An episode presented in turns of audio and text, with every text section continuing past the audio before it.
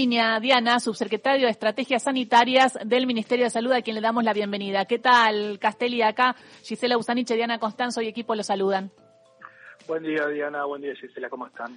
Bien, acá, bueno, estábamos eh, poniendo el ojo en lo que es la vacunación pediátrica y esta carta abierta que hicieron los ministros. Si sale una carta abierta de la comunidad es que realmente están todos y todas preocupados por el tema. Y por el otro lado, la vacuna COVID. Quería, bueno, una eh, una reflexión sobre el tema de la vacuna pediátrica y la necesidad de que los chicos se vacunen.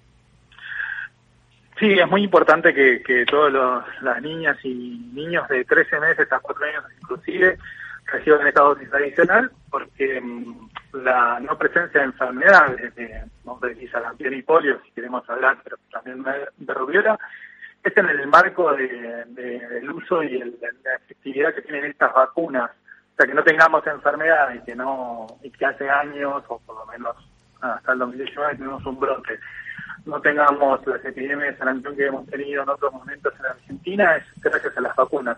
Es, es fundamental que estas vacunas se apliquen eh, en esta franja porque mm, las, estas enfermedades tienen riesgo de reintroducción. Hay varios países del mundo que todavía no lo han podido eliminar, como son la mayoría de los países de las Américas, y ante la presencia de viajes, eh, bueno, la, llegada del Mundial, que, va a haber varios argentinos y argentinas que van a viajar, eh, es muy importante que todos nuestros niños y niños estén correctamente protegidos porque las, estas enfermedades pueden producir cuadros graves, pueden producir inflamaciones lamentablemente desenlaces fatales como pasa en algunos países del mundo. Claro, Castelli Diana Costanzo lo saluda.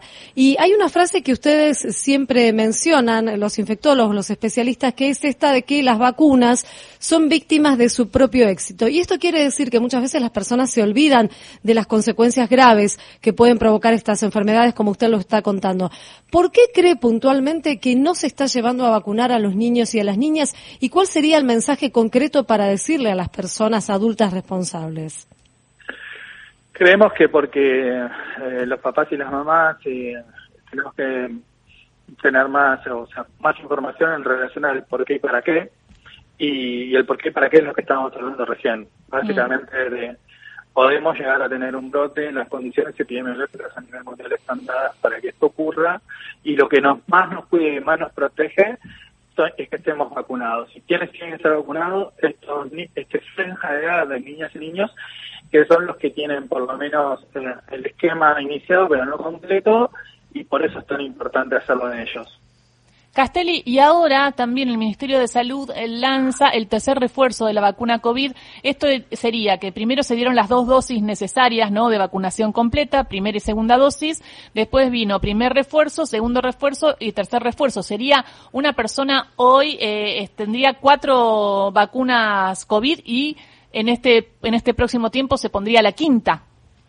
Sí, en algunos casos va a ser la sexta, porque en las personas que recibieron, por ejemplo, vacunas con con virus inactivado como es Sinopharm. Recordemos que el esquema se había ampliado para 50 años y más con tres dosis para completar el esquema, así que en algunos casos era la sexta. Lo más importante de todo, de lo que, de lo que se es tener en claro que si pasaron 120 días de que vos te diste el último refuerzo y este es el primero o el segundo, te apliques un refuerzo. O si no tenés el primero, te apliques el primer refuerzo, o si no tenés el segundo, lo hagas también, porque las vacunas demostraron el impacto súper positivo que tienen sobre evitar los cuadros graves y sobre todo las internaciones. Lo vemos en los países, lo que está pasando en Europa, que durante el verano también tuvieron picos y que ahora en otoño están muy preocupados y ocupados de aplicarse las vacunas de refuerzo porque son las que disminuyen la internación para no llegar a lo que tiene, por ejemplo, Alemania, que hace unas semanas tenía el 50% de sus camas ocupadas con casos de COVID.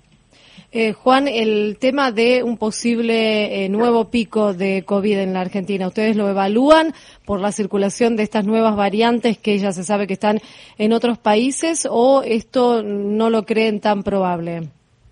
Mira, lo que nosotros sabemos es lo que la experiencia que hemos tenido en años anteriores. Recordad que en el 2020 tuvimos un pico en diciembre y que en 2021 empezamos con un pico en diciembre que finalizó en enero de 2022.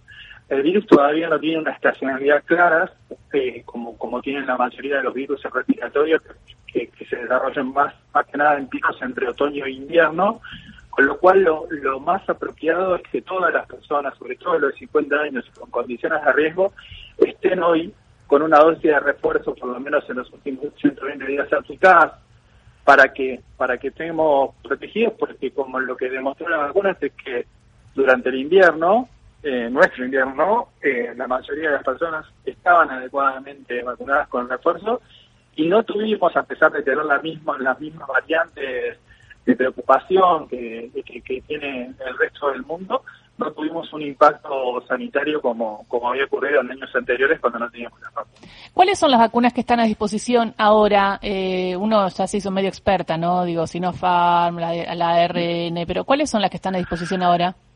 Hoy las vacunas que están disponibles son las vacunas de Moderna y las vacunas de Pfizer, que ambas vacunas son de plataforma ARN mensajero, que es una, una vacuna que demostró ser muy efectivas y seguras. Así que cualquiera de esas vacunas nos las podemos aplicar con, con total tranquilidad y sobre todo entendiendo de que nos van a beneficiar sustantivamente eh, para, para este Mm, estos meses que quedan de, por delante de primavera y verano. ¿Y se sigue eh, produciendo en la Argentina la Sputnik que este, se estaba exportando? La que se había producido ya, ya se, vamos a decir, se distribuyó, ya se activó y se distribuyó. En estos momentos no se está produciendo, por lo que entendemos, vacunas, habría que igual consultarlo con, con el laboratorio, ya que es un acuerdo entre privados, ¿no? Claro, era entre privados. No, me preguntaba porque quizá la Sputnik no estaba en el mercado argentino, pero sí Argentina estaba exportando y eso es generación de dólares. Pero claro, habría que preguntarle a Figueiras, ¿no? El, el, el, laboratorio privado. Claro, es el laboratorio que tenía a su cargo. Según tengo entendido, no, la, la producción no sigue porque ya se había concluido lo que es el contrato que estaba firmado, ¿cierto? Quería hacerle una pregunta breve, Castelli, porque sabemos que las vacunas actuales lo que previenen son las formas graves y las muertes, como usted bien explicaba, pero se están desarrollando unas vacunas intranasales que lo interesante es que también previenen los contagios. ¿Están pensando en adquirir cuando estén disponibles para la venta este tipo de vacunas? Sí, se está evaluando en realidad lo cual es el impacto primero de la evidencia de la aplicación intranasal. Primero la comodidad, que las personas no se tengan que aplicar una dosis inyectable es mucho más, más cómodo en líneas generales que, que aplicarse, o sea, para, para aplicación intranasal. Después hay que ver el impacto, como decía, de la transmisión. Lo que es claro también es que las vacunas que hoy utilizamos y que están disponibles eh, también han tenido un impacto en la transmisión porque no vemos las curvas de picos de casos que teníamos antes con la primera, vamos decir, los primeros esquemas de vacunas. Ahora, Castelli, y le hago una pregunta. ¿Qué pasa con la gripe A que está dando vueltas, está generando muchos días de fiebre en un montón de, personas, está bastante fuerte la cepa? Bueno, a pesar de que hubo vacunas y muchos nos vacunamos. y la B también. Sí, la B y la B, y no sé la diferencia. Eh, ¿Me puede explicar? Sí, la diferencia es que nosotros tenemos influenza A, influenza B, y a su vez la influenza A y la influenza B tienen diferentes a decir, como tipo, como por ejemplo cuando teníamos la influenza H1N1 o la H3N2, que es por, por las características que tiene en, la, en su superficie el virus. Eh, y con eso se hacen las, las vacunas, en función de la circulación es que se desarrollan las vacunas para que tengan una respuesta más adecuada. Como vos decías, la mayoría nos vacunamos, esto permitió que no tuviéramos, a pesar que en el invierno tuvimos circulación importante, influenza A, influenza B, no tuvimos un impacto desde lo sanitario. Lo que sí ocurre en general con los virus respiratorios es que tienen picos en otoño y en invierno y algunos los tienen en primavera, como es en el caso de, la esta característica de, de, los virus respiratorios hace que a veces tengamos estas oleadas y en estas oleadas lo que es siempre importante es haber estado vacunado oportunamente porque es lo que hace que las personas cursen, vamos a decir, su cuadro viral en su domicilio no tengan necesidad más allá de la consulta y el diagnóstico y el tratamiento sintomático de, estar internadas. Si no, hoy tendríamos una situación parecida a la que nos pasaba con COVID. O sea, Claro. Bueno, entonces, lo que tiene que quedar claro es que aquellos padres de niños eh, que no se dieron la del sarampión y polio, de 13 meses a 4 años, tienen que ir y, y, por, y por favor dársela y es obligatorio, ¿no, Castelli? Exactamente, es una vacuna dentro del calendario, la campaña es parte de, de la determinación del calendario es una vacuna obligatoria, no requiere prescripción médica, es totalmente gratuita en los vacunatorios públicos de todo el país y es importante que la apliquemos en, los niños y niñas de, estos, de estas edades. Y por el otro lado, les va a llegar a los mayores de 50 los turnos para la vacuna COVID. Va a ser por turno y atentos con la fake news y esto de que ninguna persona tiene que dar ningún dato, porque ¿cómo están usando el Ministerio de Salud para hacer ciberdelincuencia, Castelli?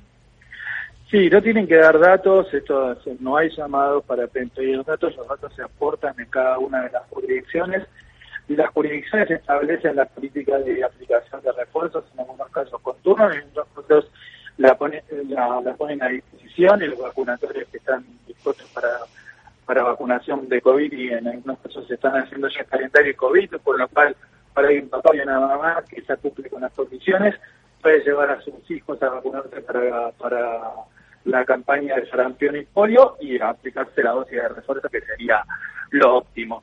Pero muy buena la aclaración, no se hacen llamados por teléfono para hacer consultas sobre los datos porque los datos se suministran siempre a partir de las de los registros de vacunación. Muchísimas gracias, Castelli, por esta charla con Radio Nacional. Muchas gracias a ustedes, que tengan buen día. Buen día, Juan Manuel Castelli pasó por ahí vamos. Eh, importante entonces estas dos cosas que nos decía Diana. Sí, fundamental. Y, también esto, ¿no? Que si el Ministerio de Salud no llama a nadie. No, no, no, llama a nadie. Eh, eh, y eso también es importante lo que decía al final, que cada una de las jurisdicciones va a disponer cómo se aplican y cómo se convoca a las personas a recibir este nuevo refuerzo. Así que hay que estar atentos, atentas para esta convocatoria de acuerdo con las edades. Y nos vamos a Brasil porque empezó el